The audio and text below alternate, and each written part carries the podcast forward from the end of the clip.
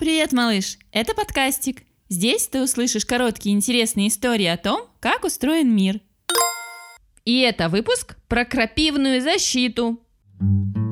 Почему крапива жжется? Может, она фантазерка и делает вид, что она кипяток или горячая сковородка? Может, она хочет быть костром? Если прикоснуться к крапиве, почувствуешь ожог, а на коже появляется сыпь, которая долго может зудеть, но потом проходит без следа. Ничего страшного, ну и не очень приятно. На самом деле крапива хитренькая.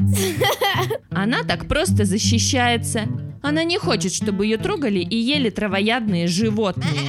На листе крапивы расположены микроскопические отростки. Они тонкие и острые, а внутри заполнены кислотой, которая и вызывает на коже неприятное желание почесаться. Когда мы касаемся листа, этот острый тонюсенький шип втыкается в кожу. У него отламывается кончик, и кислота вытекает. Мы чувствуем жжение и одергиваем руку. Несмотря на то, что крапива такая забияка, она очень полезна. Чего только из крапивы не делают. Например, шампуни, кремы, всякую косметику. В ней много витаминов и полезных веществ. А еще из крапивы можно сделать салатик или сварить полезный и вкусный суп.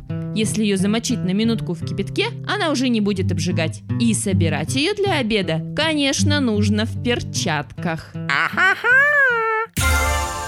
А в следующем выпуске ты узнаешь, есть ли у Луны глаза.